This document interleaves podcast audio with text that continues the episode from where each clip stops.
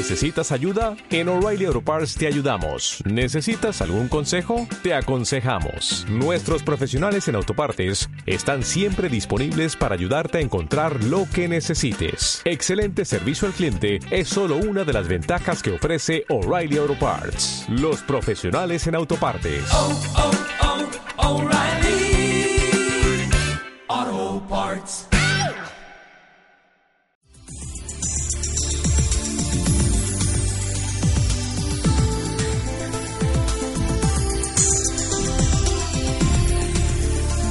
Radio oyentes.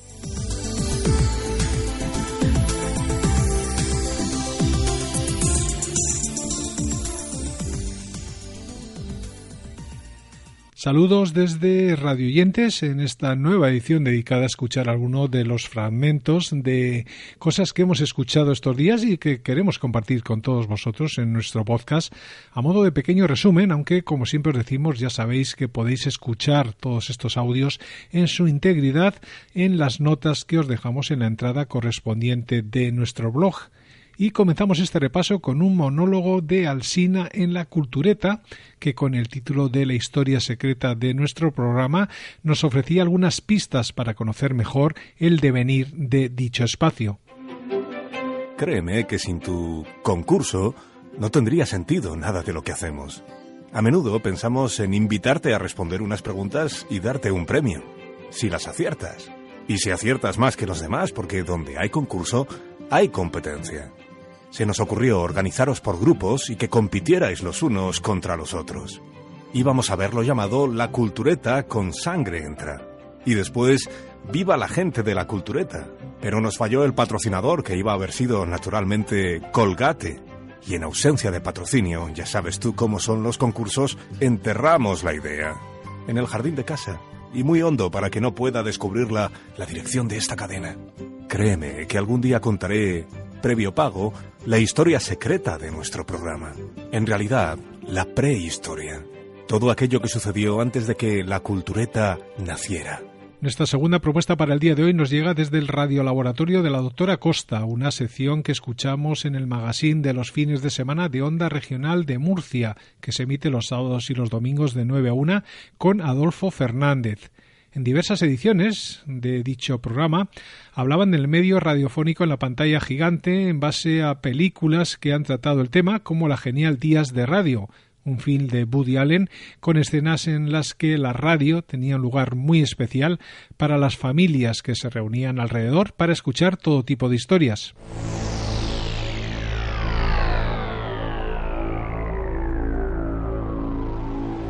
El radiolaboratorio de la doctora Costa, Lola Costa.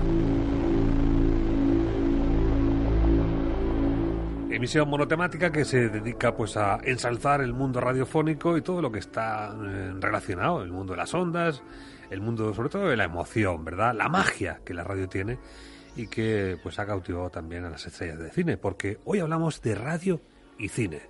Doctora, ¿qué tal? Un saludo. ¿Qué tal? Buenos días. Un placer como cada sábado contar con su participación y estirar el chicle, ¿verdad?, de, de las ondas radiofónicas pues eh, a cosas verdaderamente tan bonitas como lo que hoy nos ocupa. Pues sí, porque ¿cómo puede ser que no se nos hubiera ocurrido todavía hacer un programa sobre películas que hablan de la radio? Otra de las entrevistas interesantes que hemos escuchado y que queremos compartir con todos vosotros es la entrevista de Gorka Zumeta, el periodista y director del programa Radio Estadio de Onda Cero. Hablamos de Héctor Fernández, un profesional que aporta un notable cambio generacional y que ha incorporado, o que se ha incorporado, mejor dicho, esta temporada a este nuevo puesto proveniente de la cantera de la emisora de radio de A3 Media. Yo creo que el rigor informativo y especialmente en el deporte alejarnos de, de, lo que es el espectáculo y ligarnos más a la información. Quiero decir, hay tiempo para todo, pero que no nos confundan y que no confundamos a los consumidores con qué es espectáculo y qué es información y sobre todo qué es periodismo. El radioestadio de Onda Cero se ha renovado. De momento solo, que no es poco, con la presencia de un nuevo director de orquesta, pero con el tiempo el programa irá adoptando rasgos de la impronta de Héctor Fernández y de su propia visión de la jugada, nunca mejor dicho.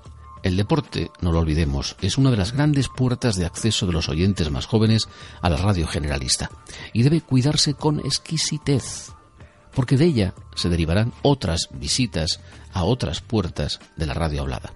Y si los jóvenes no entran por los deportes, es probable que ni entren. Y esto no nos lo podemos permitir. gorkazumeta.com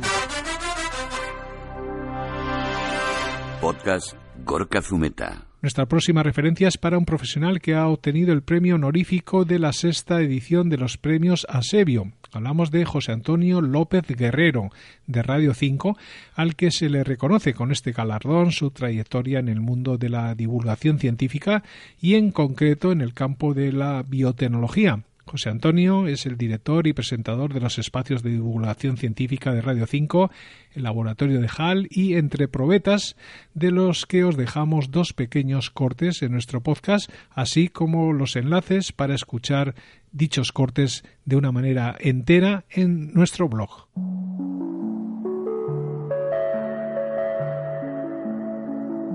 Entre probetas. Hola, Pacita. Ah, hola, Pacita. No, no. A ver, cuenta a tus oyentes qué es lo que tienes que contar. Pues que estoy muy contento ¿De y qué? muy feliz. ¿De qué? Venga, A- suéltalo. a- aparte de estar aquí con todos vosotros y con todos los oyentes del mundo mundial, bueno, pues estoy muy contento, me siento muy orgulloso, honrado y bueno y agradecido pues por ese premio de la Asociación Española de Bioempresas, a Sebio, que han concedido el premio honorífico del jurado por unanimidad, eso, eso sí, eso dice el jurado, eh, en divulgación científica en biotecnología. Pues muchísimas felicidades de mi parte y seguro que de todos los oyentes. El laboratorio de HAL.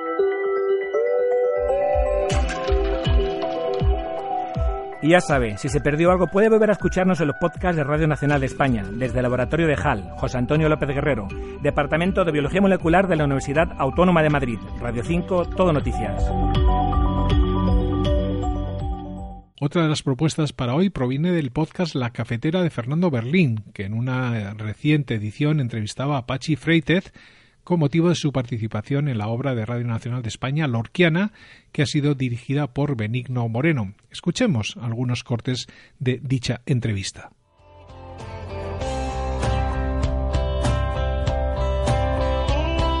Los oyentes de la cafetera, los oyentes de la cafetera hacen cosas que diría Mariano Rajoy, Pachi Freitez, buenos días. Hola, buenos días Fernando, buenos días María y buenos días, saludos para todos y todas las resistentes.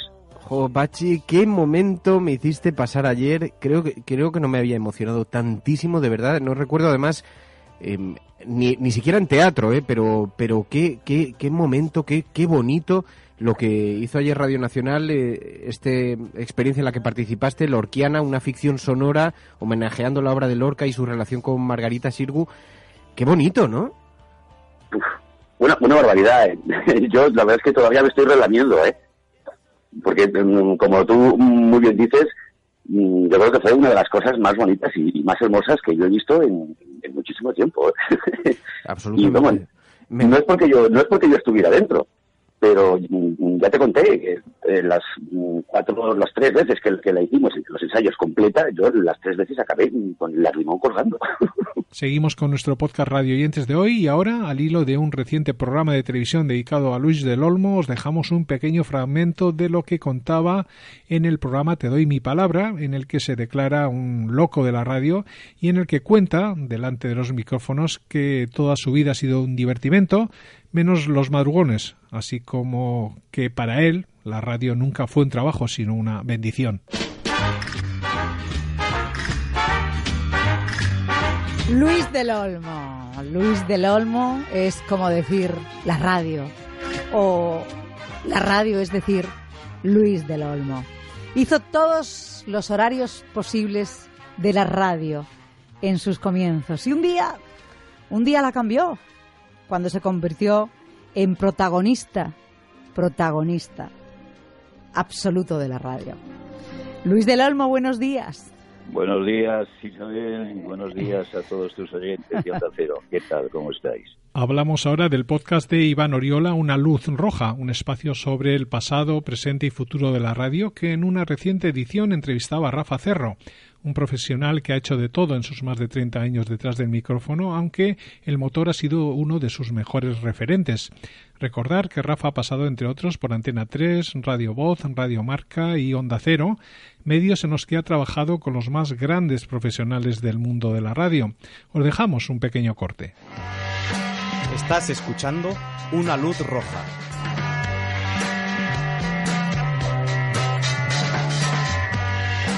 Un podcast sobre radio, su historia, sus protagonistas, su pasado, su presente y su futuro. Soy Iván Oriola. Empezamos. Don Rafael, bienvenido. Gracias por venir, por aceptar mi Gracias ti. invitación. no, gracias a vosotros. Vamos a hablar durante un ratito de radio en general y de radio en concreto centrada en Cerro. Me gustaría saber si eres oyente activo de radio y de podcast. Sí, activísimo de las dos cosas. De radio, casi todo el tiempo oyente más que hablante, claro.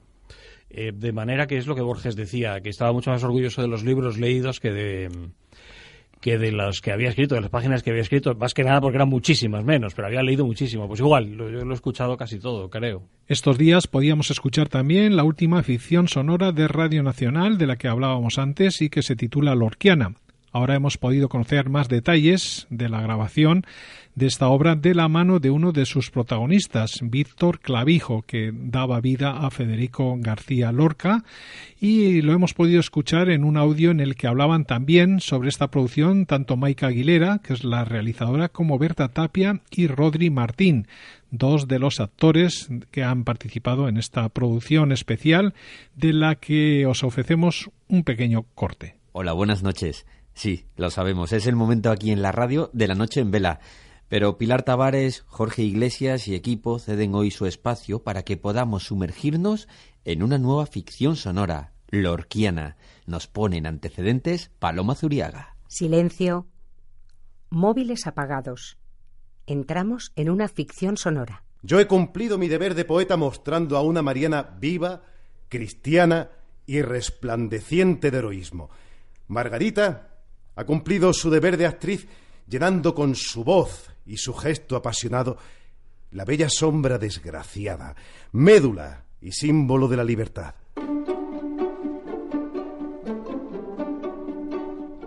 Están ensayando en un estudio de radio. Todos tienen el texto en las manos. Lo ha escrito Alfonso Latorre. El título es Lorquiana, una obra más que se suma a la lista de las puestas en marcha por Radio Nacional y la Casa Encendida de la Fundación Montemadrid. Entre Tiempos es un espacio de la cadena SER que mezcla radio y memoria, un tiempo de radio que en una pasada edición hacía memoria sobre los premios Ondas, que hay que recordar tomaron el nombre de una publicación que nació el 16 de julio del año 1925, coincidiendo con la inauguración oficial de la emisora Unión Radio Madrid. Entre tiempos. Esta semana nos ponemos de gala. Es lo que toca a pocos días de que se celebre la entrega de los premios Ondas, nuestros premios. Cuando nos presentamos ante ustedes allá por el mes de septiembre, nos definimos como un programa de radio y memoria. Por tanto, hoy más que nunca, y fieles a esta mezcla, vamos a hacer memorias sobre estos galardones. Recordaremos, por ejemplo, por qué se llaman así o cómo fue aquella primera gala de 1954. Además, como en cada entretiempos, me acompañará María Romero para poner buena música y para escuchar a los oyentes, Ana Más. Nos ponemos en manos de nuestro técnico Marcos Granado. Sepan que sin él este programa no sería posible. Y comenzamos. Con Ana Martínez Concejo. En Spain Media Radio se preguntaban cómo se gana un premio Ondas con el subtítulo de La radio y las Ramblas, un espacio en el que hacían un pequeño repaso por la historia de estos premios, cuándo comienzan, qué premian, cómo se ganan estos galardones y otra serie de cuestiones referidas a este tema. Os dejamos un pequeño aperitivo del audio completo que, como siempre os decimos, podéis escuchar en su totalidad desde los enlaces que os dejamos en las notas de este podcast. Es merecido, es además compartido, olvidando esos momentos de exclusiva que tanto nos gustan a los periodistas. Lo exclusivo, lo verdaderamente urgente, era contar la vida que narices estaba pasando en Barcelona en aquel momento, en aquella tarde. Ondas Nacional de Radio, merecido, como decimos, a todas las radios catalanas por su arduo trabajo durante aquella tarde. Redacciones de Cataluña Radio, RAC1, La SER, Radio Nacional, COPE y Onda Cero. Además de todas esas radios locales que informaron a sus oyentes, dice el criterio de los ondas con inmediatez y con rigor. Por aquí queríamos empezar este podcast que solamente pretende ser un repaso a los premiados y también a los 64 años que cumplen ya estos premios Ondas. Gorka Zumeta nos visita otra vez, dado que en su blog y podcast abordaba recientemente el análisis del reportaje radiofónico, partiendo del ejemplo de un periodista como Severino Donate, que ha trabajado desde siempre este género en la cadena Ser. Es el propio Donate el que explica lo que hace en una grabación extraída del programa La Voz Escrita de Chevy Dorado. En la cadena Ser, La Voz Escrita. La Voz Escrita que así se llamaba el programa, recaló un día en el trabajo de Teo Rodríguez, realizador del programa A Vivir que son dos días, escritor y guionista, un hombre del Renacimiento que ha encontrado en la radio un escenario propicio para la creación. En ese mismo programa, en el que también Daniel de la Fuente explicaba sus piezas mosaico de sonidos del día impecables para el hoy por hoy, y entre otros contenidos, se abría un hueco para el trabajo de Sebe Donate, su trabajo como reportero. Severino Donate, periodista de radio, refugiado en el reportaje para mostrarnos el mundo que conoce.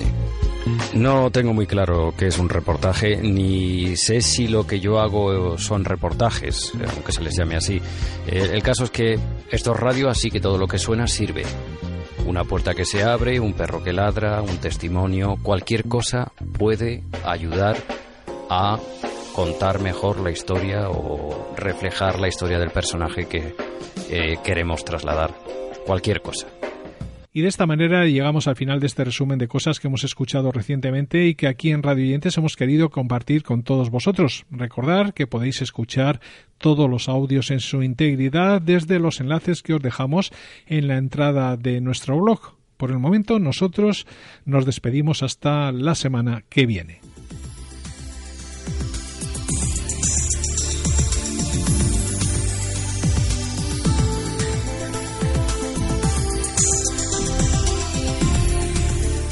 radioyentes.com